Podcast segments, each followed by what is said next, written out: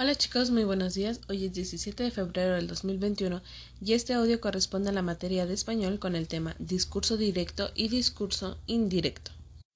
El reporte de una entrevista y el diálogo del entrevistado y el entrevistador se puede representar presentando el discurso directo o el discurso indirecto. El discurso directo es la reproducción de palabras de un de los interlocutores y cada intervención se va marcando con un guion largo o con el nombre de quien esté hablando. A partir del nombre se coloca el dos puntos los dos puntos. ¿Qué significa estos dos puntos? Bueno, va a identificar que tal persona está hablando. Por ejemplo, si yo digo Ángel, dos puntos, eh, el día de ayer comió, estuve comiendo un sándwich con mi hermana en la sala de mi cuarto. Entonces, esos serían aspectos que a lo mejor Ángel estuvo diciendo, pero esta es una forma como para identificarlo. También podemos eh, identificarlo con el guion largo, que se coloca este guioncito y ya les enseñé un poquito en la forma como se debe escribir en braille para que también lo vayan contemplando.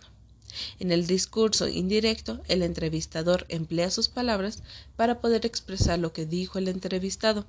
En este caso, la intervención están en tercera persona y van este, prescindidas de un verbo como dijo, comentó o expresó. Cuando se cita de manera textual, una parte del diálogo pues se va escribiendo entre comillas. Con lo anterior mencionado, eh, lo que se hace es emplear de la siguiente manera el verbo. Ejemplo, todos los jugadores entrevistados dijeron que en el 2000 4 se rompió la maldición de Babi. ¿Sale? Entonces, en este aspecto se utiliza ese verbo. Dijeron, eh, comentó o expresó. Ahora bien, ¿qué es lo que van a hacer en su cuadernillo de trabajo? Bueno, van a tener que escribir o pegar un tipo de discurso indirecto o varios, según el tamaño que ahí, que ahí les proporcioné, que es un tamaño de una hoja. Ustedes van a escribir diversos aspectos de un discurso directo y también del discurso indirecto. Entonces, por un lado, pegan todos los que son de indirecto y por otro lado, todos los que son directo. Entonces, por el medio le pueden colocar una línea, lo pueden separar como ustedes gusten.